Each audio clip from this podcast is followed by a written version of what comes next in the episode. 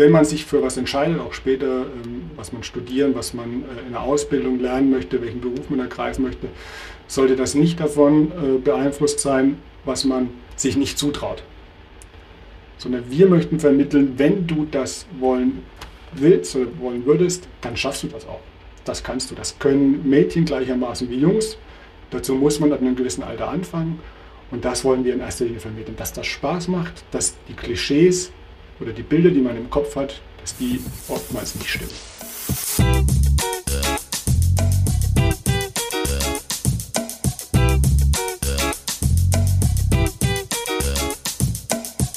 Wieso, weshalb, warum? Der Podcast über Kindermedien.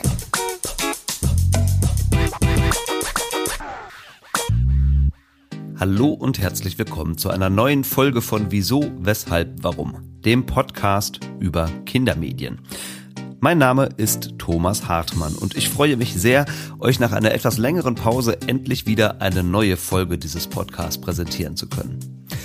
Mit meinem heutigen Gast Thorsten Leimbach spreche ich über das Thema digitale Bildung. Thorsten arbeitet nämlich für das Fraunhofer Institut, genauer gesagt für das Institut für intelligente Analyse und Informationssysteme, einem der führenden Wissenschaftsinstitute auf den Gebieten künstliche Intelligenz, maschinelles Lernen und Big Data. Als Geschäftsfeldleiter der Abteilung Smart Coding and Learning ist Thorsten unter anderem für die Roberta-Initiative verantwortlich, mit der Kinder und Jugendliche spielerisch programmieren lernen können. 2002 gestartet, haben Thorsten und seine KollegInnen mit ihren Kursen, Workshops und Schulungen bereits mehr als eine halbe Million Kinder und Jugendliche erreicht. Und auf der Plattform Open Roberta Lab sind allein im Jahr 2020 rund drei Millionen Menschen aus 120 Ländern intuitiv in die Welt der Bits und Bytes eingestiegen.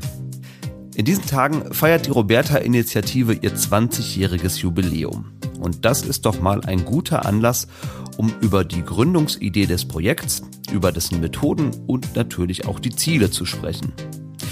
Wie werden Kinder und Jugendliche zu GestalterInnen digitaler Medien? Wie weckt man ihr Interesse für Naturwissenschaft und Technik? Und wie kann es gelingen, Jungen und Mädchen gleichermaßen dafür zu begeistern? Und welche Fähigkeiten meint Thorsten eigentlich, wenn er von 21st Century Skills spricht? All das und vieles mehr erfahrt ihr in dieser neuen Folge von Wieso, Weshalb, Warum. Ich freue mich über euer Interesse und wünsche euch viel Spaß beim Gespräch mit Thorsten Leimbach über die Arbeit, die Herausforderungen und die Erfolge der Roberta-Initiative.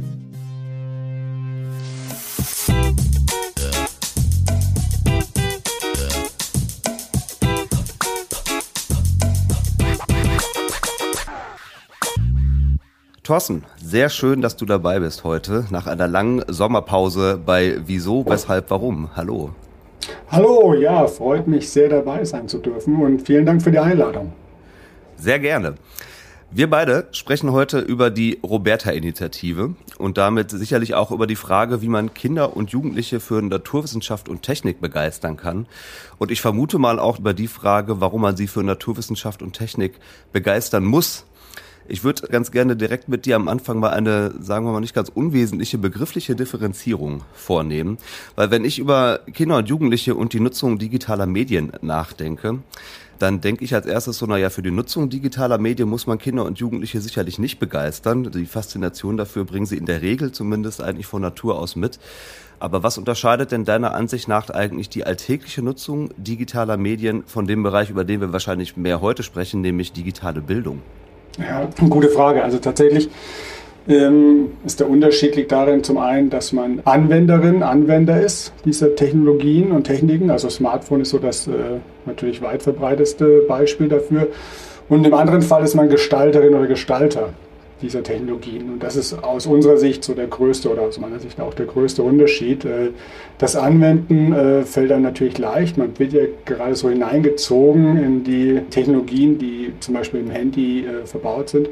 Wohingegen, wenn ich Gestalterin oder Gestalter werden will, muss ich mich natürlich auf einer anderen Ebene damit befassen. Und da kommen dann all die Faktoren ins Spiel, über die wir wahrscheinlich auch gleich noch sprechen werden. Genau, darüber werden wir ganz sicher sprechen, also speziell natürlich über eure Arbeit bei der Roberta-Initiative, aber ich glaube, am Anfang ist es wichtig, dass wir erstmal einen Rahmen kreieren, damit wir so ein bisschen wissen, ähm, was es mit der Roberta-Initiative eigentlich auf sich hat und auch, was es mit dir persönlich eigentlich auf sich hat, also was du genau eigentlich in diesem Projekt machst und wie du dorthin gekommen bist. Und traditionell steigen wir mit diesem persönlichen Background hier in diesem Podcast auch mal ein bisschen ein. Das würde ich auch gerne mit dir heute machen.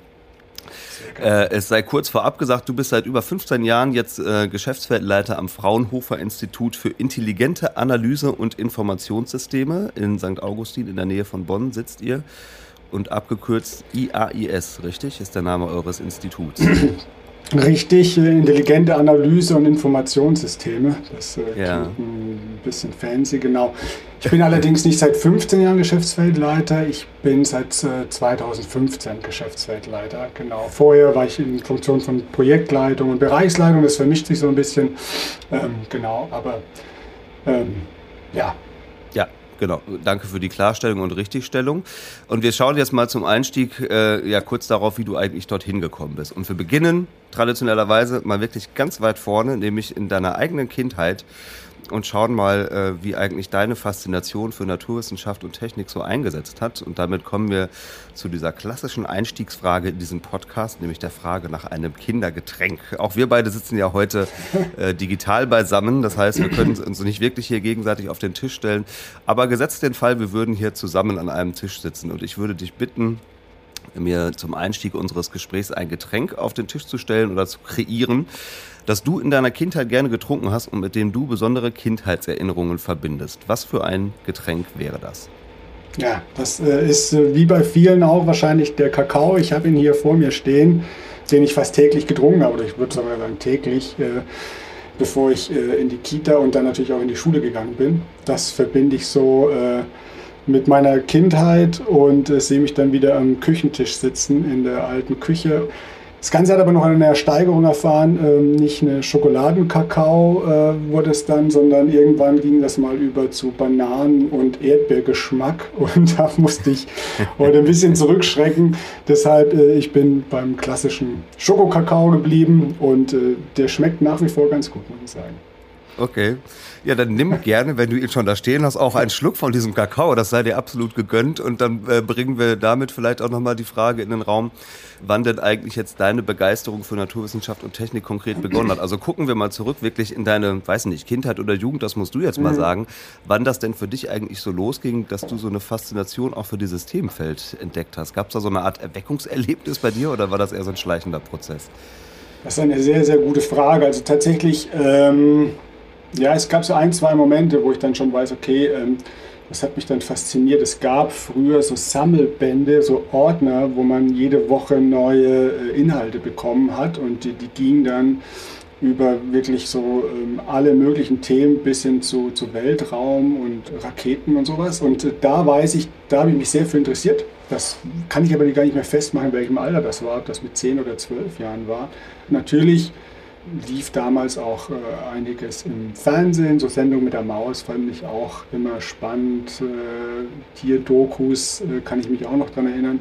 Aber tatsächlich so das Einstiegsthema war dann über diese Sammelbände und dann tatsächlich auch nochmal ganz konkret in der Schule. Wir mussten so Facharbeiten schreiben und mein Facharbeitsthema war über äh, die Chaostheorie und ähm, weiß nicht, wie ich dazu gekommen bin, aber das hat mich natürlich dann schon fasziniert. Obwohl ich hier sagen muss, dass ich wirklich nicht der beste Schüler war. Aber das Thema, das hat mich fasziniert und dann auch da konkret schon, das weiß ich wie heute, die, die Anwendung der Mathematik, dass ich dann ja. verstanden habe, okay, für was brauche ich so eine konkrete Formel, um so ein chaotisches Verhalten ähm, einfach mal ähm, auch darstellen und abbilden zu können. Und das war faszinierend. Das ist eine super einfache äh, Formel, habe ich damals aus so einem äh, Geo-Wissenheft äh, mir angelesen und das hat mich fasziniert. Ja, ist interessant. Du hast jetzt schon mal so ein paar ähm, Produkte oder Sendungen auch benannt, die zum Teil ja auch schon mal hier in dem Podcast aufgetaucht sind. Also Sendung mit der Maus muss man sicherlich keinem mehr erklären, kennen wir alle irgendwie. Geowissen hast du jetzt gerade genannt, auch Zeitschriften. Also man hat dann sicherlich so ein paar Medienangebote an der Hand, ne, die einem da vielleicht ein bisschen unterstützen und begleiten. Gab es denn damals in deinem Umfeld auch schon außerschulische Institutionen, die für dich ganz konkret eine Anlaufstelle waren, auch als Schüler oder Jugendlicher? Nein, das gab es nicht. Oder es gab es und ich habe es nicht genutzt. Also das spielte zu dem Zeitpunkt äh, keine Rolle. Wenn ich außerschulisch was gemacht habe, dann war es Sport. Und keine Makerspaces oder, oder sonst irgendwas. Ja, ja, okay. Gut, und dann bist du ja von da irgendwie über einen wahrscheinlich auch etwas längeren Weg zum Fraunhofer Institut gekommen, beziehungsweise eben zum IAIS. Wir müssen das jetzt sicherlich nicht äh, minutiös durchdeklinieren, aber magst du mal so ganz kurz beschreiben, welcher Weg dich denn eigentlich dann letztendlich in dieses Berufsfeld geführt hat und an das Fraunhofer Institut?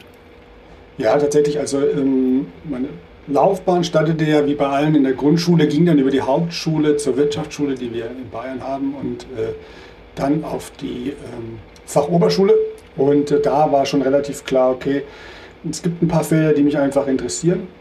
Informatik äh, war da eines, das war diese besagte Facharbeit über die Chaostheorie, da konnte man auch schon ein bisschen was dazu programmieren. Das war dann auch ganz spannend, das dann eben mal darzustellen. Und da war relativ klar für mich, ich möchte in diesen Bereich gehen, ich möchte Informatik studieren. Ich hatte auch schon relativ früh einen C64 daheim und mhm. das hat auch immer Spaß gemacht. Da, äh, zum einen natürlich zu, zu, zu, zocken, Spiele zu spielen, aber halt auch sich mit ein bisschen Basic äh, zu beschäftigen und irgendwas zu programmieren und dann auszudrucken und so. Das fand ich ja immer ganz, ganz spannend und so viel die Studienwahl auf das Fach Informatik und dann habe ich aber gemerkt tatsächlich, dass einige Punkte in dem Studium, ja, die waren dann schon herausfordernder auch für mich und ähm, jetzt immer so ein bisschen der Praxisbezug auch gefehlt einfach. Also ja. es war sehr theoretisch, zumindest damals noch.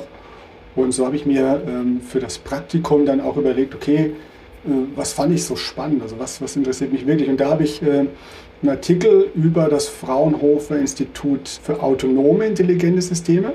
Das ist äh, das Institut quasi, in dem ich jetzt bin, das hieß damals noch anders, ja. ähm, vom Professor Kristaller gelesen, der damalige Institutsleiter, und habe dann einfach den Thomas Kristaller äh, angeschrieben, ob denn da nicht ein Praktikum frei wäre. Und so wurde ich eingeladen, durfte mich vorstellen und dann ähm, ging das relativ äh, reibungslos mit dem Praktikum. Das äh, war ein sehr, sehr schöner Einstieg, auch damals für mich als, als Student. Und tatsächlich Klar, Fraunhofer, ähm, das wurde mir dann auch relativ schnell klar, hat halt eben auch diesen Anwendungsbezug. Also äh, wo woanders äh, oft mal so gesagt wird, ähm, ja, wir haben hier eine Lösung, wo ist das Problem? Ist es natürlich bei Fraunhofer schon genau umgedreht. Es gibt ganz konkrete Problemstellungen und das macht dann natürlich eben Spaß, dann auch zu sehen, ja, wenn ich hier mich einbringe, dann ähm, helfe ich oder trage ich ein Stück weit dazu bei, gewisse Probleme zu lösen. Ja, und das ja. macht einfach Spaß und motiviert. Lass uns mal ein bisschen konkreter tatsächlich darauf gucken, was das Fraunhofer Institut eigentlich macht und dann speziell auch nochmal eben das Institut, für das du jetzt arbeitest. Also der Name ist sicherlich sehr, sehr vielen Leuten ein Begriff, aber ich muss gestehen, als ich mich jetzt nochmal im Vorfeld ein bisschen mehr damit beschäftigt habe, bin ich auch nochmal auf so ein paar Details gestoßen, wo ich doch auch erst nochmal große Augen kriege, wenn man sich die Dimensionen so klar macht. Ähm, also gegründet wurde es 1949 und es betreibt in Deutschland derzeit 76 äh, verschiedene Institute und Forschungseinrichtungen. Ja? Also wir reden gar nicht letztendlich von einem Haus, sondern im Grunde genommen von sehr, sehr vielen unterschiedlichen Institutionen, die alle unter dieser, kann man es Dachmarke nennen, weiß ich nicht, Fraunhofer Institut halt eben äh, versammelt sind. Mehr als 30.000 Mitarbeitende habe ich auch gelesen, also äh, wirklich schon eine Hausnummer und ein jährliches Forschungsvolumen von 2,9 Milliarden Euro. Damit kann man sicherlich schon eine ganze Menge machen. Und dann habe ich nochmal überlegt, ja, Fraunhofer Institut, woher könnte man es denn eigentlich kennen und was sind eigentlich so äh, Entwicklungen oder Erfindungen, die man damit in Verbindung bringt? Und wir beide haben da im Vorgespräch schon mal ganz kurz drüber gesprochen. Das erste, was mir einfällt, ist das MP3-Format, das schon vor über 25 Jahren von einem ForscherInnen-Team rund um Karl-Heinz Brandenburg Hamburg entwickelt wurde. Das ist vielleicht so ein bisschen die, naja, weiß ich nicht, bekannteste oder berühmteste Erfindung, sage ich auch mal in Anführungsstrichen, die auf das Fraunhofer Institut zurückzuführen ist. Was würdest du denn sagen? Ist das tatsächlich ein repräsentatives Beispiel für die Arbeit eures Hauses oder ähm, müsste man das vielleicht nochmal so ein bisschen in einen anderen Kontext drücken? Wo ordnest du das ein? Ja, ja tatsächlich. Ähm, ich hatte selbst vor, äh, glaube ich, ein, zwei Wochen einen Workshop gegeben für ähm, ja, Schülerinnen und Schüler und waren auch ein paar Lehrkräfte dabei. Und da habe ich auch, stand ich genau vor derselben Frage, so ich Thorsten Leinbach, bin von Fraunhofer, Fraunhofer Institut äh, IIS. Und ähm, Fraunhofer kennt ihr doch von MP3-Player. Und dann wurde mir so im Sprechen schon klar, ja, vielleicht soll ich erstmal besser äh, die, die Schülerinnen und Schüler fragen, ob sie überhaupt noch mit dem MP3, mit dem Wort, mhm. mit dem Format was anfangen können. Ja, tatsächlich ist das heutzutage nicht mehr der Begriff, den man jetzt verbindet mit Dateien, die man aus dem Internet herunterlädt. Man streamt viele Sachen natürlich heutzutage. Tatsächlich die Besonderheit damals war, dass Endanwenderinnen, Endanwender äh, mit dem Format direkt in Berührung kamen. Die haben sich natürlich Dateien heruntergeladen, dann war die Endung äh, MP3 und es gab den MP3-Player dann entsprechend dazu. Und so wurde quasi dieser Begriff mit Fraunhofer assoziiert und man hat quasi in dem Punkt äh, relativ einmalig für Fraunhofer den direkten Berührungspunkt äh, zu den Anwenderinnen und Anwendern gehabt, also zu den Konsumenten, wenn man mhm. so will, mhm. in dem Punkt. Und das half natürlich extrem für die Verbreitung und Bekanntmachung der Marke in Anführungszeichen Fraunhofer. Das haben wir eigentlich nicht äh, in anderen Kontexten. Also normalerweise ist es so, dass bei Fraunhofer Anwendungen oder äh, Lösungen entwickelt werden in ganz, ganz vielen Bereichen. Das geht von der fettfreien Wurst äh, bis zur künstlichen Intelligenz, wenn man so will, über Elektromobilität, über Quantencomputing, also die ganzen spannenden Themen, die es momentan so gibt. Und äh, die werden aber sehr, sehr oft für Forschungszwecke in Forschungsanträgen, aber natürlich dann auch in Kooperation mit der Industrie und der Wirtschaft oder der Gesellschaft generell ähm, äh, durchgeführt und nicht direkt als Zweck, um jetzt ein Produkt zu entwickeln. Das ist eigentlich ausgeschlossen und MP3 ist ja auch nicht so ein Produkt, das war halt einfach das Format, das damit assoziiert wurde und man konnte sagen, hey, kennt ihr ja, schaut mal ja, ähm, nutzt ihr ja alle damals. Das hat sich gewandelt, ist aber jetzt auch gar nicht so ähm, tragisch. Ähm, man kann natürlich sagen, wenn ihr ein Smartphone nutzt oder Satelliten in den Orbit geschossen werden oder ein Rover auf dem Mars fährt von der NASA, es findet sich relativ häufig auch immer irgendwo was mit, mit Fraunhofer-Technologie ähm, an Bord. Und da gibt es sehr, sehr schöne Beispiele, die kann man dann auch benennen. Ja. Genau. Ja, vielleicht äh, schaffen wir es nochmal ein konkreteres Beispiel zu benennen, das auch wirklich nochmal direkter mit eurem Haus zu tun hat, weil da will ich gerne auch nochmal konkreter dann drauf gucken. Also IAIS haben wir eben schon mal gesagt, das Institut für intelligente Analyse und Informationssysteme. Ähm, eines der führenden Wissenschaftsinstitute auf dem Gebiet der künstlichen Intelligenz, maschinelles Lernen und Big Data in Deutschland und in Europa. Habe ich auf eurer Webseite gelesen als Selbstbeschreibung. Du nix, also das äh, scheint soweit erstmal zu passen. Das sind ja jetzt auch erstmal allesamt Begriffe, die sind auch in unserem alltäglichen Sprachgebrauch inzwischen durchaus on vogue und vorhanden. Ja, künstliche Intelligenz kann sich irgendwie jeder ein bisschen was darunter vorstellen. Big Data sowieso ist irgendwie in aller Munde. Lass es uns aber trotzdem mal ein bisschen konkreter machen. Also welche Aufgaben und Forschungsschwerpunkte hat euer Institut denn tatsächlich in diesem Bereich und woran arbeitet ihr so? Genau, also äh, das Institut selbst ist äh, gegliedert in äh, fünf Abteilungen und diese Abteilungen haben Geschäftsfelder und jedes Geschäftsfeld befasst sich mit unterschiedlichen Schwerpunkten oder eben Kernthemen. Das geht tatsächlich von ähm, Sprachsynthese, Sprachtechnologien, Sprache zu verstehen, zu synthetisieren, zu analysieren, geht aber auch hin mit Bilderkennung. Wir machen auch sehr viel Bilderkennung bei uns im Institut, also klassisches Beispiel ähm, Verkehrsschildererkennung ähm, zum Beispiel.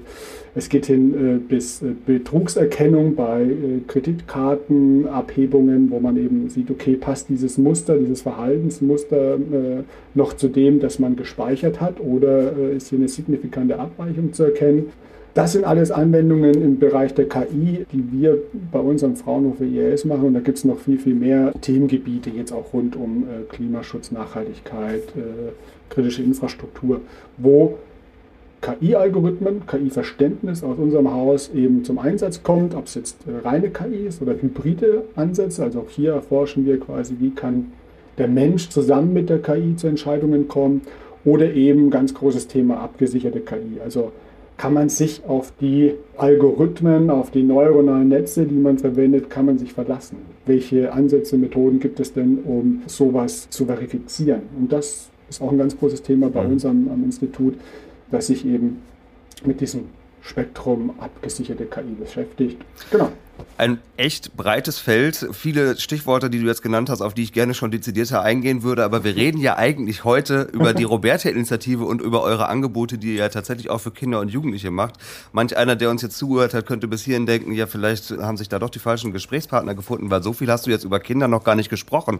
Aber das werden wir jetzt mal tun und mal gucken, wie die Roberta-Initiative denn eigentlich in diesen wirklich breiten Kosmos, den du jetzt gerade schon so dargestellt hast, eigentlich reinpasst. Also schauen wir uns das mal etwas genauer an. Roberta-Initiative. Unter dem Motto Grenzenlos digitale Bildung fördern läuft die ganze Geschichte und zwar auch schon relativ lange. 2002 gegründet. Du hast mir erzählt, am 1. November, wenn dieser Podcast rauskommen wird, was für ein Zufall, habt ihr exakt 20-jähriges Jubiläum. Ja? genau. Tatsächlich schon sehr, sehr lange am Start mit diesem Projekt. Und das Ziel, das haben wir eben auch schon mal angedeutet, ist es eben, das Interesse von Kindern und Jugendlichen für Naturwissenschaft, Technik und Informatik zu wecken.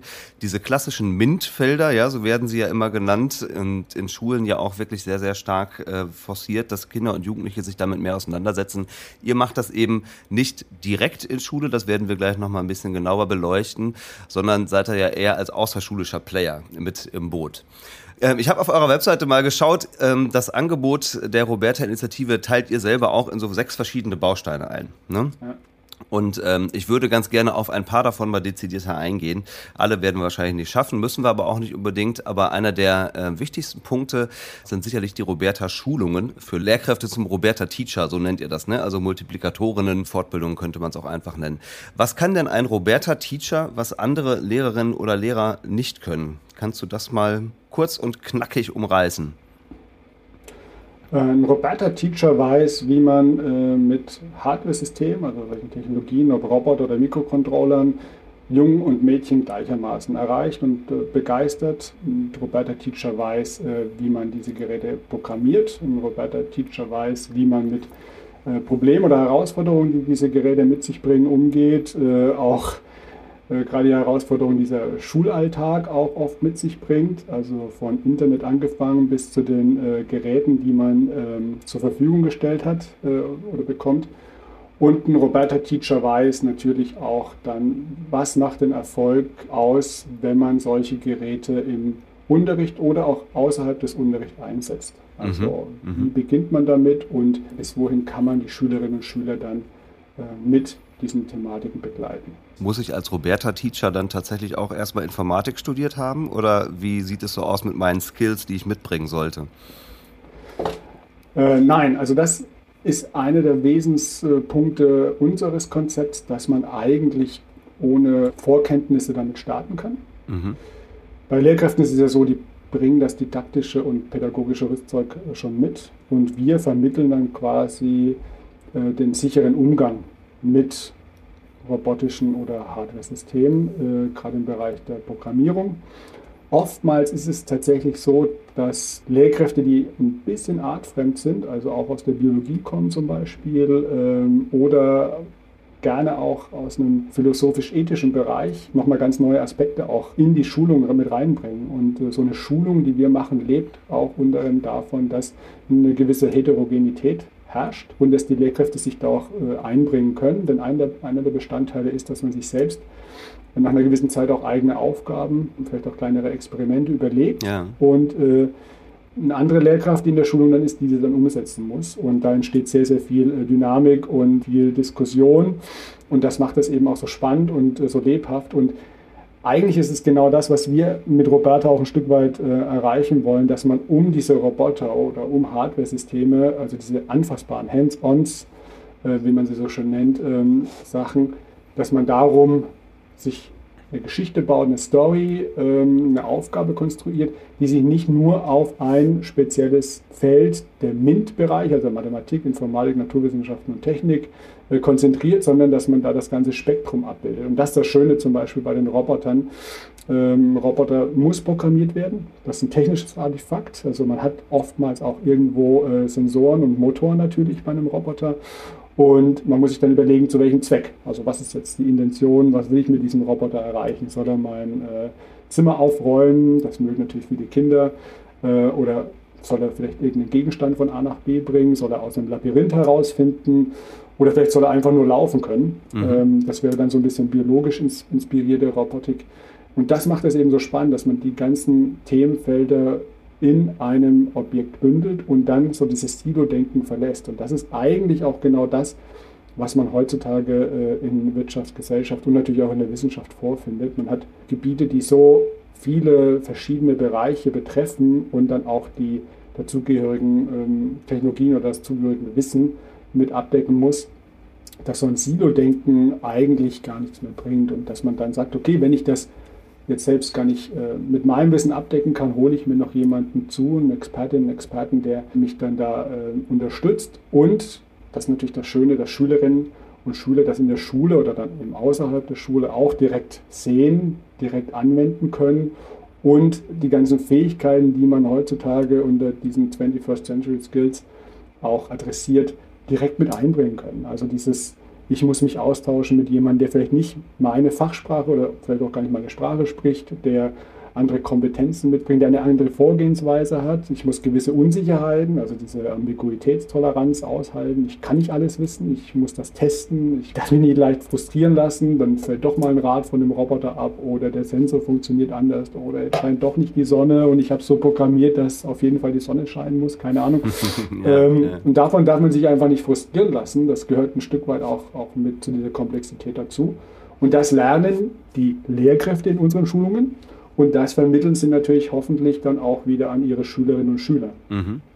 Du hast jetzt eben gerade schon mal von so verschiedenen Hardware-Systemen gesprochen, mit denen ihr dann ja auch arbeitet. Ne? Lass uns mal konkret ein paar benennen. Also die drei, ähm, die mir persönlich auch am bekanntesten sind und die vielleicht auch die meisten so kennen, wären äh, Lego Mindstorms. Es gibt diesen Mikrocontroller Calliope und ähm, auch den humanoiden Roboter Nao, den ich jetzt immer häufiger auch zum Beispiel in Stadtbibliotheken finde, sofern die so ein Maker Lab oder sowas in dieser Richtung haben.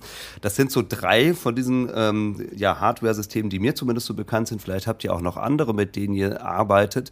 Vielleicht kannst du mal beschreiben, was diese Systeme denn eigentlich auszeichnet und was Kinder, die ja dann tatsächlich am Ende dieser ganzen Ausbildungskette eure eigentliche Zielgruppe sind, mit diesen Systemen tatsächlich programmieren können. Was können Kinder denn wirklich damit machen?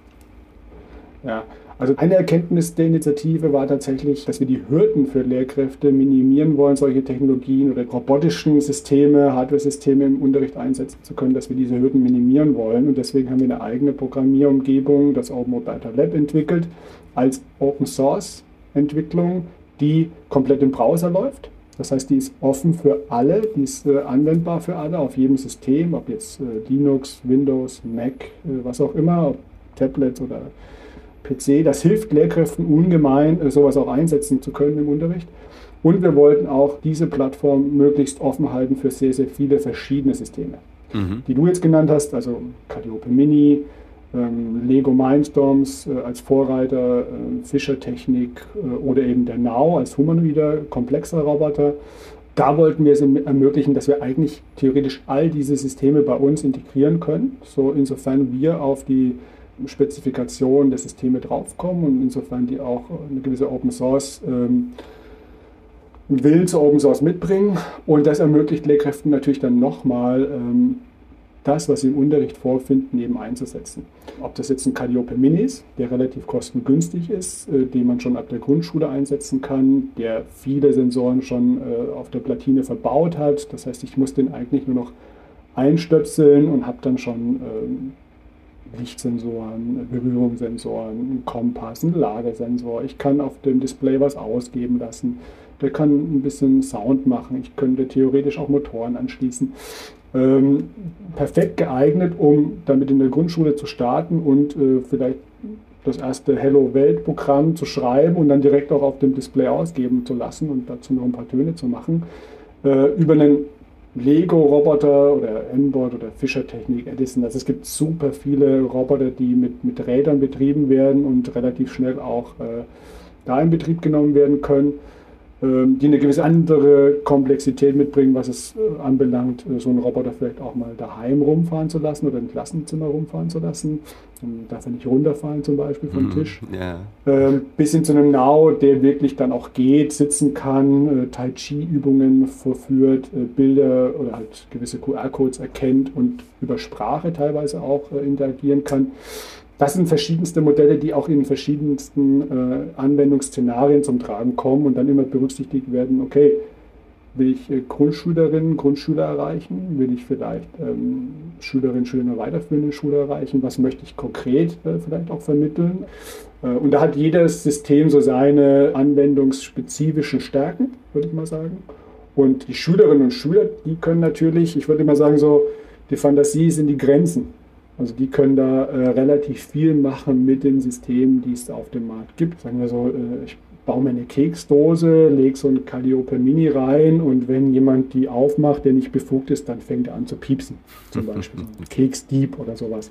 Oder ich hänge eine Calliope Mini an meine Tür äh, daheim im Zimmer und da steht äh, nicht eintreten, es sei denn, du hast den richtigen Zugangscode. Da könnte man so ein bisschen äh, vermitteln, wie man mit solchen Geräten Kommunikation herstellt, wie man vielleicht auch Kommunikation verschlüsseln kann, wie man Chatprogramme, äh, was die abbilden. Äh, bis hin natürlich zu fahrenden Robotern, die tatsächlich dann ähm, so einen Staubsaugpropper nachempfinden, daheim rumfahren oder sogar einen Cubics-Würfel lösen. Das gibt es auch. Also das die Fantasie ist die Grenze und man muss dann eben nur schauen, okay, wie kriege ich äh, Schülerinnen, Schüler, Kinder und Jugendliche dafür begeistert. Mädchen gleichermaßen wie Jungs. So, und das ist jetzt nämlich ein Punkt, da muss ich natürlich auf jeden Fall nochmal nachhaken, weil, also man merkt natürlich, du bist irgendwie tagtäglich damit beschäftigt und für dich sind, glaube ich, viele Dinge viel, viel selbstverständlicher als für Menschen, die jetzt erstmal gar nicht unbedingt so in deinem Themengebiet so unterwegs sind und wo es bei mir direkt schon irgendwie so ein bisschen stockt ist, wenn du mir erzählst, dass man schon mit Kindern in der Grundschule programmieren könnte. Ähm, das wird manchen Leuten möglicherweise ein bisschen absurd vorkommen, weil in der Grundschule lernen Kinder gerade lesen und schreiben. Wie sollen sie denn jetzt bitte schön schon programmieren können? Ich denke, das ähm, macht macht Sinn, wenn wir noch mal ein bisschen genauer auf diese ähm, Plattform schauen, von der du gerade schon gesprochen hast, das Open Roberta Lab. Ist nämlich ein weiterer dieser sechs Bausteine, von denen wir eben sprachen. Das ist ja eine Plattform, die mit einer ganz besonderen Programmiersprache auch quasi funktioniert. Ne? Nepo äh, heißt sie. Ist so ein bisschen inspiriert an der Programmiersprache Scratch. Die ist manchen vielleicht auch äh, vertrauter und ähm, ist im Grunde genommen so eine Art grafische äh, Programmiersprache. Ne? Aber bevor ich jetzt versuche, das zu erklären, erklärst du es vielleicht nochmal und dann wird vielleicht auch nochmal ein bisschen deutlicher, warum man tatsächlich auch schon mit relativ jungen Kindern tatsächlich so Programmiertätigkeiten machen kann. Genau. Ähm unser großes Vorbild tatsächlich Scratch vom MIT in Amerika. Ähm, die haben das schon relativ früh gemacht. Ähm, wenn man so will, so ein digitales Lego-Baukastensystem für Programmierblöcke äh, zu entwickeln und dann sich zu überlegen, wie kann man die ähm, so verbinden, dass ein Programm dabei rauskommt. Mhm. Denn prinzipiell, und ich glaube, das ist ähm, der Punkt, auf den du anspielst, ist es ja so, wenn ich vom Programmieren erzähle, äh, dann poppen Bilder im Kopf auf, die so kryptische Befehle darstellen, vielleicht ein bisschen so Matrix inspiriert. Äh, keiner versteht genau, was das ist. Man hat keine Ahnung, für was diese Befehle gut sind. Es sind Klammern ohne Ende mit äh, Semikolons ja, und ja. total kryptisch. Und das bricht eben Open Roberta und, und Nepo auf, indem wir eine visuelle Programmiersprache entwickelt haben, an Scratch angelehnt, aber speziell für Hardware-Systeme eben design und optimiert, die es ermöglicht, Ideen, die ich habe, viel leichter in ausführbaren Programmiercode umzusetzen. Also es ist ja normalerweise so, ich habe eine Herausforderung, ich habe ein Problem, das möchte ich lösen und dieses Problem zerlege ich in kleinere Teilschritte, Teillösungen und diese schreibe ich so auf, dass sie eine Maschine versteht. Das ist eigentlich Programmieren. Und diese Befehle müssen auch ein eindeutig sein. Mhm. Und das kann ich eben machen mit 0 und 1. Das ist ja das, was die Maschine letztendlich umsetzt. Es gibt Assembler-Code oder dann halt eben C, Python, Java, verschiedene Programmiersprachen, die für so eine Anwendung gut äh, geeignet sind. Und dann eben noch einen Schritt höher visuelle Programmiersprachen wie Nepo. Und so ein Nepo-Block muss man sich eben so vorstellen, dass wenn ich einen fahrenden Roboter habe, der sich nach vorne bewegen äh, will, dann nehme ich diesen Block, ziehen rein und auf dem steht dann, fahre vorwärts mit einer gewissen Geschwindigkeit und einer Strecke. Mhm. Und das versteht man. Das ist intuitiv quasi wie so ein Satz fast schon verständlich, wenn da steht, der Roboter fährt vorwärts mit 30 Prozent seiner maximalen Geschwindigkeit und für 10 Zentimeter. Und dann nehme ich den Block, den äh, platziere ich an den Startblock und dann nehme ich noch einen zweiten Block, auf dem steht dann Drehe nach links oder rechts, gewisse Gradzahl und gewisse Geschwindigkeit. Und dann kombiniere ich die so miteinander, dass mein Roboter eben zuerst geradeaus fährt und anschließend eine Kurve macht. Und wenn ich dann noch will, dass er das häufiger macht, dann könnte ich eben die Blöcke kopieren und untereinander hängen Oder ich nehme sowas wie eine Schleife, das ist dann so ein Klammerblock mhm. und in dem packe ich die beiden Blöcke rein und dann werden die eben so oft wiederholt, wie das in dieser Schleife eingegeben ist. Und so habe ich relativ schnell intuitiven Zugang zu den Methodiken, die mir so eine Programmiersprache zur Verfügung stellt. Also so ein Block, der als Befehlseinheit gilt, dann so eine Schleife, die dann sowas wiederholt. Ich könnte dann auch noch sagen, wenn dann, also wenn dein Roboter irgendwo dagegen fährt, dann soll er bitte zurückfahren. Und das macht natürlich Kindern unmittelbar Spaß und natürlich auch Erwachsenen, weil die Ideen, die ich im Kopf habe, die sind ja da. Ich weiß ja, was ich machen möchte. Ich weiß ja, okay, das soll das machen, hier vielleicht zu meiner Tasse fahren, wo jetzt mein Kakao drin ist und den Löffel rumrühren. Und dann macht er das so und wenn ich aber vorher eine Fremdsprache lernen muss, damit ich das umsetzen kann, dann ist das natürlich eine relativ große Hürde. Ja. Und wir minimieren diese Hürde eben auf so einen intuitiven Ansatz, der natürlich an der einen oder anderen Stelle noch Leitplanken benötigt. Da kommen dann die Lehrkräfte im Spiel. Und dann auch hin und wieder natürlich für Kinder und Jugendliche ganz wichtig, einen gewissen Anreiz zu setzen. Ja, so, jetzt hast du den Löffel jetzt hier umgerührt, äh, vielleicht brauchst du noch ein bisschen mehr Kakao rein oder denk doch mal dran, dass du vielleicht äh, deine Tasse äh, deinem Nachbar auch mal rüberfährst zum Beispiel. Ja. Und das macht natürlich dann den Reiz aus, dass man schnell in kleinen Schritten zum Ergebnis kommt, aber dann noch lange nicht am Ende ist, sondern es immer noch einen Schritt weiter geht. Ich kann das immer noch ein bisschen komplexer machen. Ich kann dann von der Programmiersprache wieder weggehen, zurück zum Roboter, zum Hardware-System, kann neue Sensoren anbauen, kann natürlich auch gern stärkere Motoren reinbauen. Das äh, mögen dann insbesondere auch die Jungs, um so ein Klischee zu bedienen.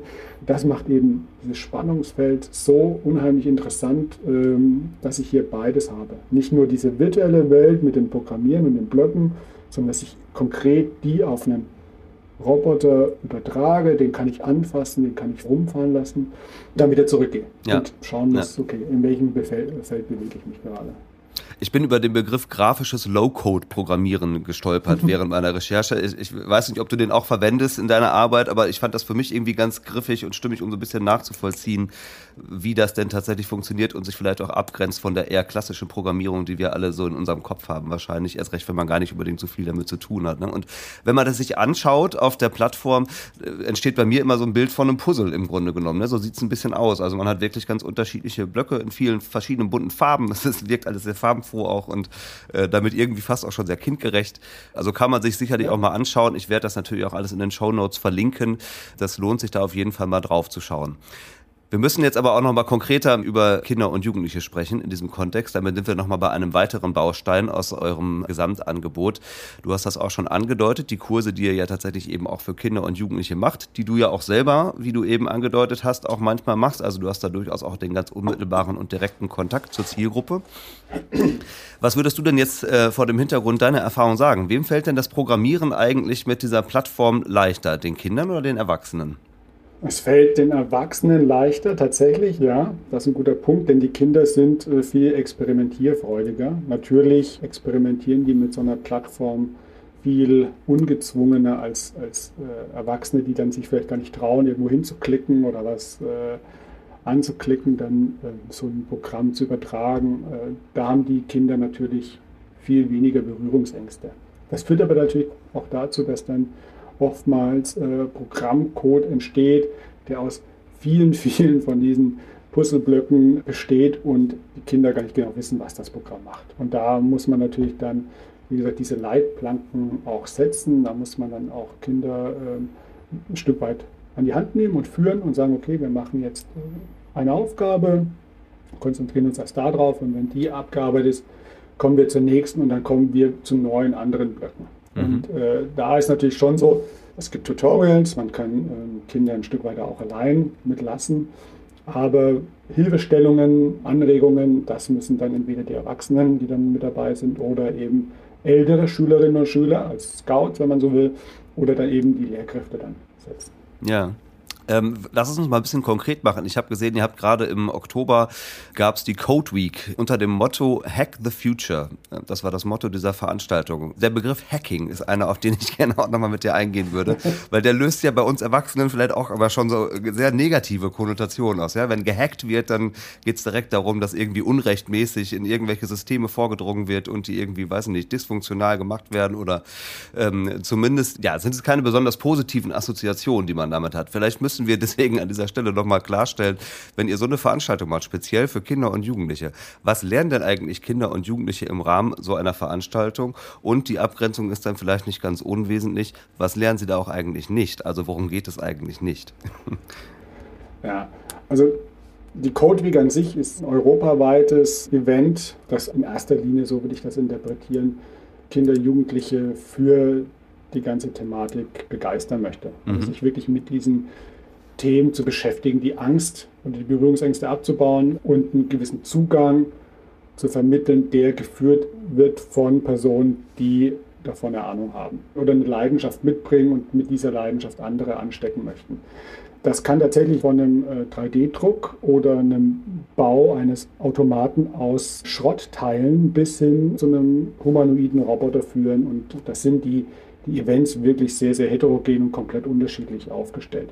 Was Sie bei uns lernen oftmals ist, dass ein Roboter bauen und programmieren, dass das eigentlich jede und jeder kann. Mhm. Dass man da keine Angst vor haben muss, äh, dass es auch Spaß macht und dass es nichts ist für Nerds, die im Keller sitzen und die Pizzaschachteln sich häufen und mit der Außenwelt äh, nur über ihren Computer kommunizieren, weil das ist tatsächlich nicht die Realität, wie jemand, der jetzt in unserem Umfeld äh, mit äh, Programmieren arbeitet, zu tun hat. Das ist so einer der Punkte.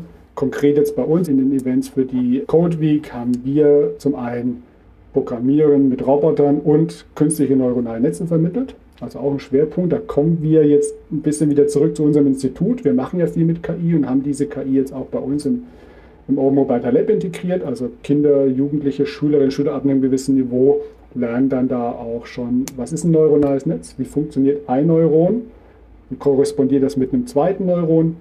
Alle kennen den Begriff künstliche neuronale Netze oder KI, aber viele haben das überhaupt erst irgendwie als Anwendung mit einem Fingerabdrucksensor oder mit einem Gesichtserkennungssensor auf ihrem Smartphone mhm. äh, kennengelernt und haben aber gar keine Idee oder verstehen gar nicht, was ist denn ein einzelnes Neuron und wie passt das mit einem zweiten zusammen und warum brauche ich ganz viele davon. Und das vermitteln wir eben bei uns in den Schulungen, bisschen aber auch zur Bionik. Also wirklich so, ähm, wie äh, bewegt sich ein Fisch im Wasser fort? Oder wie äh, funktioniert eine Venusfalle als Blume?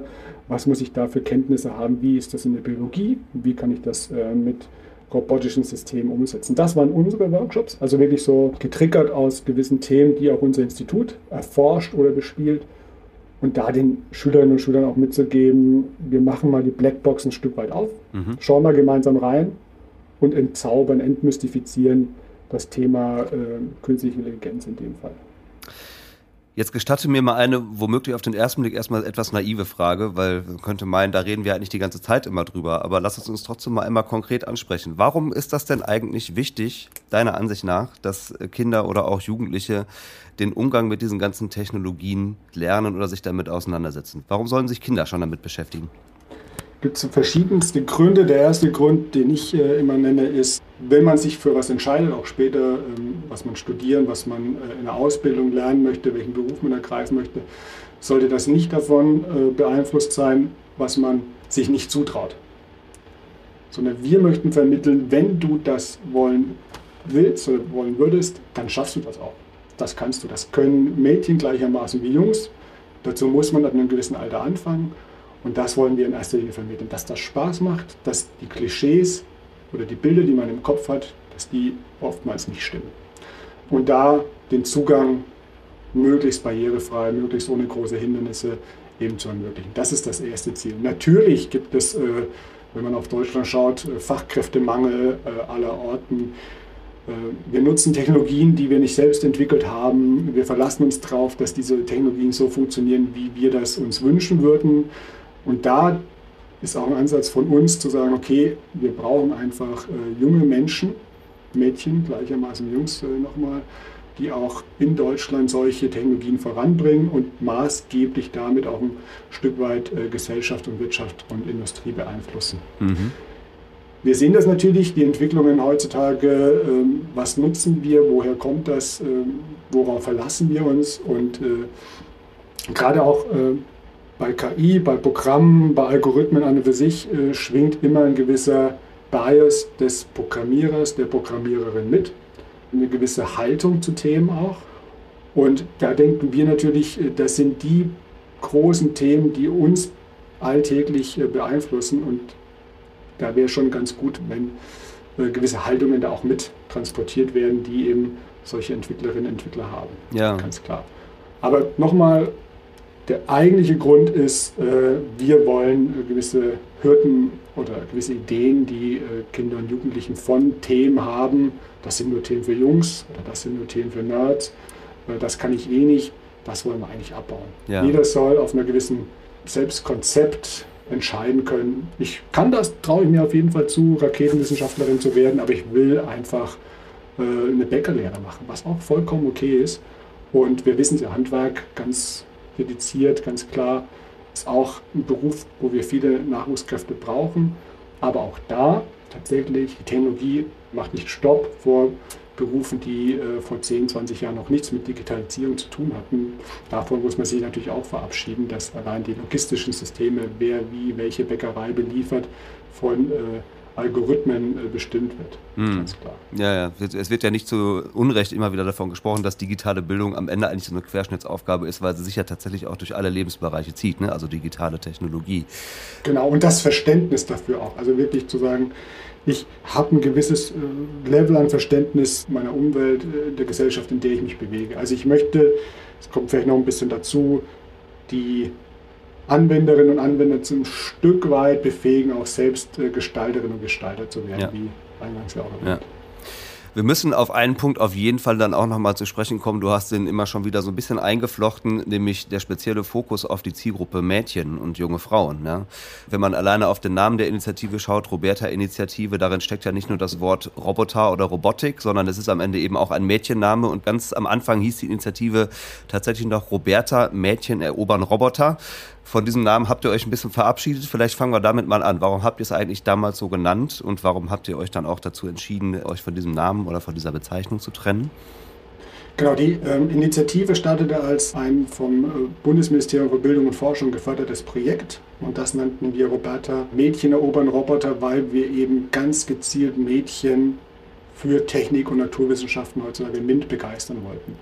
Und wir haben dann gemeinsam mit der Universität Bremen erforscht, wie das gelingen kann, wie man ähm, auf Mädchen zugeht, wie man äh, Kurse designen, konzipieren muss, wie man Lehrkräfte oder Dozentinnen und Dozenten ausbilden muss. Und dabei kam heraus, wenn man das so macht, dass man Mädchen anspricht, hat man Jungs in den allermeisten Fällen auch mit angesprochen. Und zwar ist es nämlich eine Ansprache, die beides berücksichtigt, sowohl wie Mädchen auf Technik und Naturwissenschaften zugehen, als auch wie Jungs damit umgehen. Wir haben da ein ganz prominentes Beispiel, das wir immer an der Stelle bringen, ist, wenn ich sage, wie funktioniert eine Pumpe, dann kann ich ein mathematisches, physikalisches Modell, Formeln aufschreiben.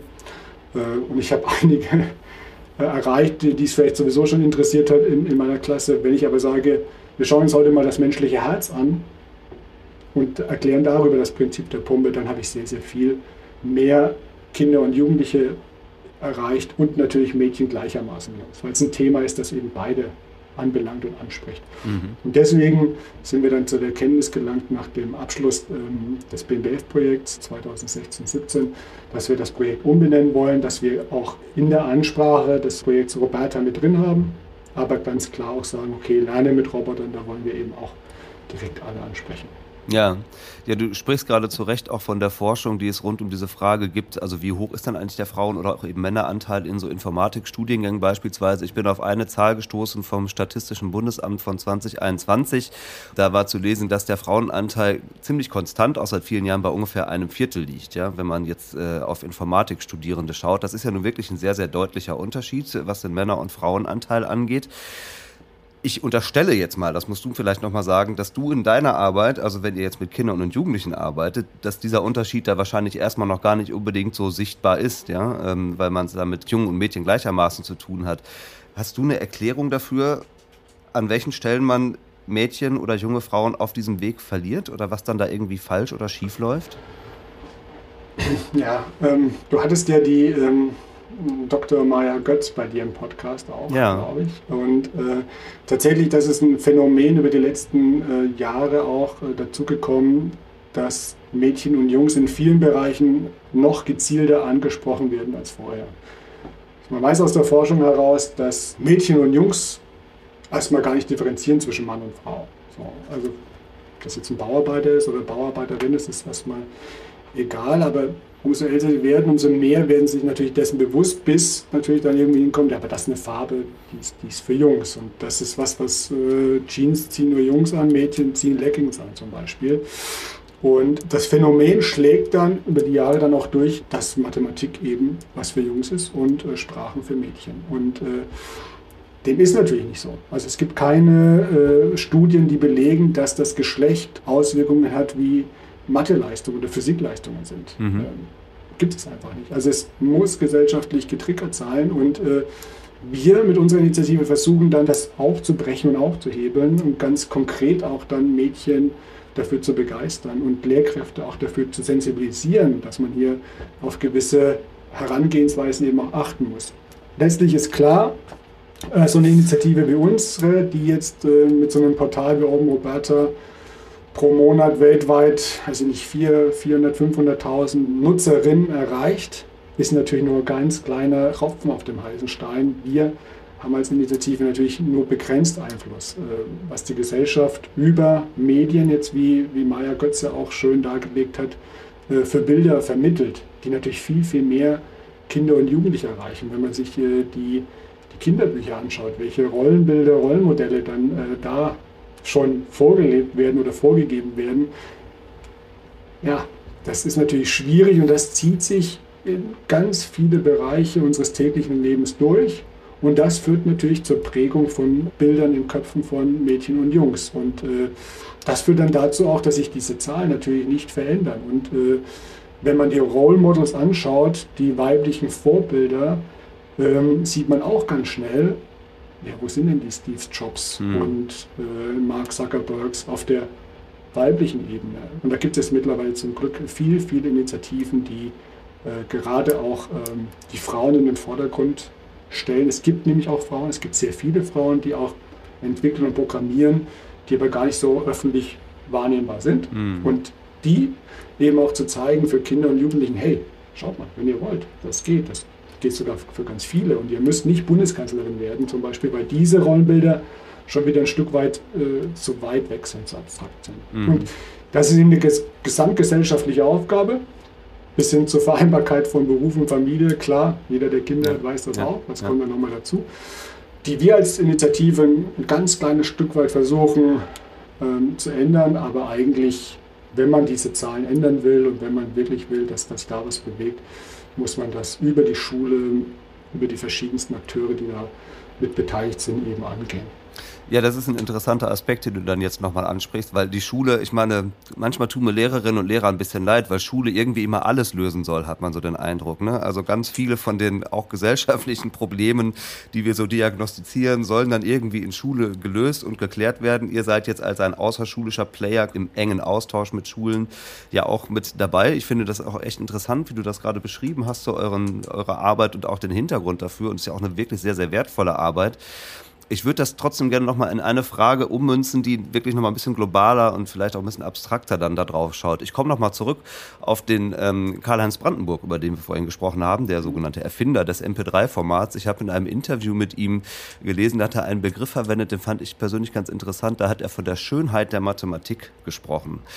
Zitat, um das vielleicht mal ein bisschen einzubetten, also die Suche nach einer mathematischen Lösung fühlt sich bei mir im Kopf an wie ein Bild, das entsteht, hat er gesagt. Und ich fand das ganz interessant, weil das ähm, begrifflich irgendwie so mehr die Nähe sucht zu dem, was wir im schulischen Kontext als Kreativfächer bezeichnen. Ja, was weiß ich, Kunst, Musik oder auch so Theaterprojekte oder so, was so an Schulen gemacht wird.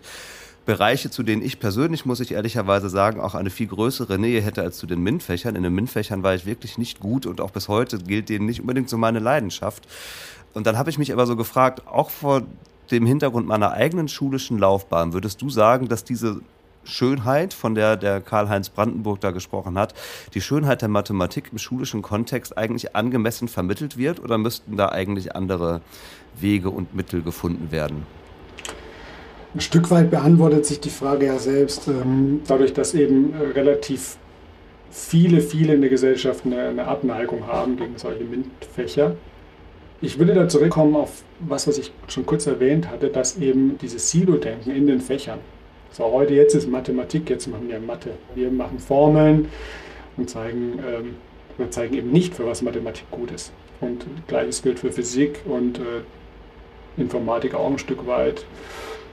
Und das aufzubrechen, einfach mal dann, okay, jetzt gehen wir mal raus äh, und nehmen uns eine Matheformel und wenden die mal an. Mhm. Muss ja nicht immer mit einem Roboter sein. Ich könnte jetzt viele Beispiele nennen, wie man einen Roboter mit einer Matheformel viel besser äh, einen Kreis fahren lässt oder den kurzen, kürzesten Weg berechnen lässt oder aus einem Labyrinth rausfindet, weil es eben schöne Formeln, mathematische äh, Beschreibungen gibt, die dann auch beweisen, dass das geht. Und wenn ich das programmiere, dann sehe ich auch, der Roboter findet aus dem Labyrinth raus. Oder er fährt eben eine schöne Kreisbahn oder den kürzesten Weg.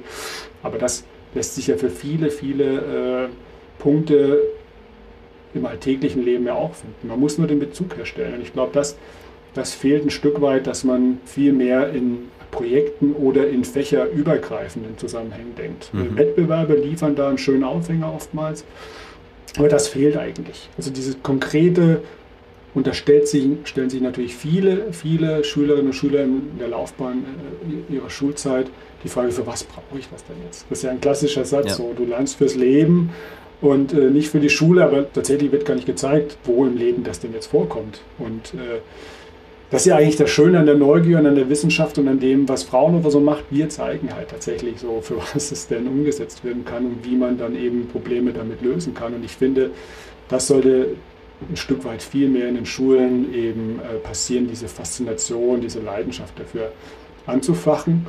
Und äh, nochmals, dann eben nicht zu sagen, ihr müsst das jetzt alles studieren oder, oder einen Ausbildungsberuf da ergreifen, sondern einfach das ein Stück weit auch zu sehen und diese Hürden abzubauen und jede und jede dann wirklich frei entscheiden zu können, mhm. was ich denn äh, machen möchte und nicht aus dem Punkt heraus, ja, das traue ich mir gar nicht zu. Und da bewegen wir uns mit diesem Silo-Denken in meinen Augen auf einem falschen Weg. Ja. Jetzt gibt es noch einen Aspekt, auf den muss ich zum Ende auch noch mal kurz zu sprechen kommen, ein etwas kritischerer Aspekt möglicherweise in dem ganzen Kontext, nämlich die Frage nach Kooperation auch mit großen Internetkonzernen. Open Roberta, die Plattform, über die wir jetzt schon mehrfach gesprochen haben, ist damals auch mit der Unterstützung von Google entwickelt worden. Über Google müssen wir jetzt sicherlich nicht so wahnsinnig viel erzählen, allen bekannt und ein durch seine Marktmacht und Monopolstellung ja eben auch nicht ganz unumstrittener Internetkonzern, gleichwohl aber natürlich auch einer der wichtigsten, wenn nicht sogar der wichtigste wahrscheinlich weltweit weltweit. Und das liegt ja jetzt auch irgendwie auf der Hand, wenn man so eine Plattform machen will, die auch vernünftig funktioniert, mit der man sehr, sehr viele Leute auch erreichen möchte und so, dann macht es sicherlich aus vielen, vielen Gründen Sinn, auch die Kooperation mit so einem Konzern zu suchen. Die Frage, die ich in dem Kontext an dich hätte, wenn man jetzt so als außerschulischer Player genau diese Verbindung vielleicht auch herstellen möchte, da ist die Internetwirtschaft auf der einen Seite und da ist das System Schule auf der anderen Seite. Ist das dann wenn man es mal bildlich ausdrücken will, der saure Apfel, in dem man beißen muss, wenn man solche Dinge umsetzen möchte, dass man dann eben auch diese Kooperation suchen muss? Oder würdest du das umgekehrt vielleicht eher so als eine glückliche Fügung bezeichnen, weil es eben auch ein Zusammenspiel dieser unterschiedlichen Akteure da einfach braucht an der Stelle? Ich würde es tatsächlich äh, für uns als eine glückliche Fügung sehen. Wir haben uns diese Frage ja auch gestellt und haben diese Fragestellungen in der Art und Weise, wie wir die Plattform umgesetzt haben, eigentlich aus meiner Sicht relativ gut gelöst. Äh, Open Roberta ist komplett Open Source. Dieser Source Code äh, liegt äh, frei verfügbar im Internet auf wiederum Plattformen äh, wie GitHub. Jede und jede kann A diesen Source Code einsehen und kann B den auch herunterladen und für sich anwenden und ändern. So, das ist der erste Punkt, der uns extrem wichtig war in dem, in dem Schritt. Also wir machen das, was wir entwickeln und wie wir entwickeln, äh, komplett transparent. Mhm. Der zweite Punkt ist, wenn man auf das Lab geht, dann wird man feststellen, äh, wir sind eine der wenigen Anwendungen, Seiten, die nicht nach Cookies fragen. Wir nutzen keine Cookies, keine Tracking-Cookies, keine Analyse-Cookies. Wir müssen gewisse Sachen mitlocken, damit wir Fehler feststellen können. Das machen wir auf unserem eigenen Server. Der Server liegt bei Fraunhofer IAS äh, in St. Augustin. Also das heißt, wir hosten die Plattform auch selbst. Und wir bieten auch Lösungen an, diesen Server, den wir hosten, zum Beispiel auf einen Raspberry Pi zu bringen. Dann ist der unabhängig vom Internet. Der kann in, der, in einem Klassenzimmer laufen als äh, eigener Server und die Lehrkraft kann dann den nutzen, komplett unabhängig von dem, was, was wir machen. Man braucht keine Accounts, um unsere Seite zu nutzen. Und äh, wenn man einen Account anlegen möchte, kann man das mit kompletten Dummy-Daten machen. Dann hat man einen Account, kann seine Programme da drin speichern. Wenn man das nicht möchte, muss man die auf seinen Rechner herunterladen. Diese Fragestellung waren uns bewusst tatsächlich. Zur gesamten Wahrheit gehört aber auch, dass wir schon seit 2010 mit Google zusammenarbeiten, wenn man will, beziehungsweise dass Google.org, der philanthropische Arm Googles, uns in Projekten unterstützt mhm. und wir über diese ersten Projekte tatsächlich mit dem Entwicklungsleiter in Deutschland, dem Herrn Hohlfelder, überlegt hatten, es gibt eine gewisse Problematik, wir haben da eine Idee, wie können wir die Lösung umsetzen. Und es ist ja nicht so, dass wir mit äh, Roberta ähm, nicht auch andere angefragt hätten in Deutschland, nicht äh, in Schulministerien unterwegs waren oder mit Stiftungen gesprochen hatten. Nur hier gehört auch zur Wahrheit die Weitsicht 2012, 2013 zu erkennen, Programmierung von Systemen in der Schule, jeder soll programmieren können. Jeder soll vielleicht auch ein bisschen wissen, was ist ein Roboter, wie funktioniert ein Sensor, welche Daten habe ich da, wie verarbeite ich die, wie kann ich ein Programm auf dem Roboter spielen. Die war nicht gegeben. Mhm. Diese Weitsicht hatte tatsächlich Google Deutschland, die uns da unterstützt haben, so einen Antrag bei google.org einzubringen und den dann auch finanziert zu bekommen und auch genau so umsetzen zu können, wie wir es wollten. Und äh, Logos und Nennungen, da muss man sich dann auch schon für interessieren, damit man die findet. Das wollten wir auch nie. Wir haben nicht mal Fraunhofer drauf, sondern das einfach heißt NEPO, Open Roberta Lab und die Schülerinnen und Schüler sollen, können das nutzen, ohne jemals auch nur ansatzweise in eine Berührung mit dem Namen Google, Fraunhofer oder MSB, NRW äh, zu sehen. Ja. Genau. Und das war uns auch wichtig. Ja, ja. Ja, schön, vielen Dank für diese Ausführungen. Ich denke, man muss vielleicht auch nochmal der Vollständigkeit halber klarstellen, es ist jetzt nicht so, dass das einfach nur ein Kooperationsprojekt zwischen Google und dem Fraunhofer Institut ist. Es sind noch ganz viele andere Player auch daran beteiligt. Das Bundesministerium für Bildung und Forschung hast du eben ja schon mal benannt. Das Ministerium für Bildung und Wissenschaft des Landes Schleswig-Holstein ist mir noch untergekommen. Senatsverwaltung für Bildung, Jugend und Familie Berlin und einige mehr. Also das vielleicht nur der Vollständigkeit halber, dass da ganz viele Akteure zusammenkommen, die das möglich machen. Thorsten, eine letzte Frage zum Abschluss. Nochmal die Begriffe in den Raum gestellt. Künstliche Intelligenz, maschinelles Lernen, Big Data, all diese Themenbereiche, mit denen ihr euch bei euch am Institut beschäftigt. Uns ist irgendwie allen klar, dass das Themen sind, die werden uns in Zukunft immer noch mehr begleiten, als sie es jetzt ohnehin schon tun. Und dadurch wird sicherlich auch die Relevanz eurer Arbeit nochmal ähm, sehr deutlich, warum es wichtig ist, gerade junge Menschen dafür zu begeistern und auch zu sensibilisieren. Was würdest du denn sagen, so ein Blick vielleicht mal in die nähere oder auch etwas weitere Zukunft geworfen, welchen Einfluss werden diese Technologien denn tatsächlich auf unser zukünftiges Leben haben? Und ja wahrscheinlich nicht nur auf unser technologisches Leben und unseren Alltag, sondern auch auf unser gesellschaftliches Leben. Noch mehr als jetzt schon. Also ich denke, sie werden noch mehr ähm, Entscheidungen, die wir treffen, beeinflussen. Wann wir aufstehen, wann wir schlafen gehen sollten, welches Transportmittel wir wählen, äh, wie wir mit Menschen kommunizieren und dann natürlich im Hintergrund, äh, wie Logistikketten ablaufen, wie Warenströme funktionieren. Das wird alles von, von KIs ein Stück weit mit, mit beeinflusst werden, auf jeden Fall. Und äh, dann kommt natürlich noch das ganze Feld Quantencomputing dazu. Dann wird man äh, Sachen berechnen können, die man bislang noch nicht berechnen kann. Dann hat man das Feld Cyber Security. Das äh, wird auch von, von KIs maßgeblich beeinflusst. Und wenn man heute schon sagt, KIs können Texte schreiben, können Bilder malen, äh, man muss nur noch ein paar Wörter eingeben. Das wird uns so beeinflussen, dass wir es natürlich jetzt auch noch nicht abschätzen können. Und das Thema äh, Bioinformatik, Corona hat es gezeigt, äh, mhm ja, ich glaube, man kann es einfach nicht abschätzen. Man kann über zehn Jahre vorausschauen und, und, und, sich überlegen, okay, wo wird da die Reise hingehen, aber für 20 Jahre ähm, ist ein bisschen ja. wie eine Hast, hast, du jetzt auch nicht die Glaskugel, in der du äh, die Zukunft glasklar vor dir siehst? Habe ich nicht, aber tatsächlich, ich kann nur jedem, und das mache ich tatsächlich immer wieder, jeder Schülerin und Schüler raten, äh, das sind Themen, wenn man Mathematik, Physik, Informatik kann, ist man, ist man gut aufgestellt für die Zukunft. Ja, ja. Ja, und ich habe noch mal gesehen, du hast das ganz am Anfang eben auch schon mal gesagt und ich habe es auf eurer Webseite gesehen, ein Zitat von Professor Dr. Stefan Wrobel, der Leiter eures Instituts, der auf den Punkt gebracht gesagt hat, wir müssen eine Generation der GestalterInnen heranziehen und eben nicht der NutzerInnen. Das war so ein bisschen ja fast der Aufhänger unseres Gesprächs heute, weil du es ganz am Anfang auch schon gesagt hast. Schließen wir also auch damit, Thorsten, ich danke dir sehr, sehr herzlich, dass du dir die Zeit genommen hast, uns da so ein bisschen in euer Projekt hineinschauen zu lassen und auch die Hintergründe zu erklären. 20 Jahre Jubiläum, hast du eben gerade schon gesagt, steht dann jetzt quasi vor euch vor der Tür. Ich wünsche euch eine schöne Feier und danke dir sehr für deine Zeit und deine engagierten Erklärungen hier. Vielen Dank. Vielen Dank, hat sehr viel Spaß gemacht. Alles klar. Dann freue ich mich auf ein nächstes Mal oder Begegnungen anderer Art und sage für heute einfach erstmal auf Wiedersehen. Tschüss. Auf Wiedersehen. Tschüss.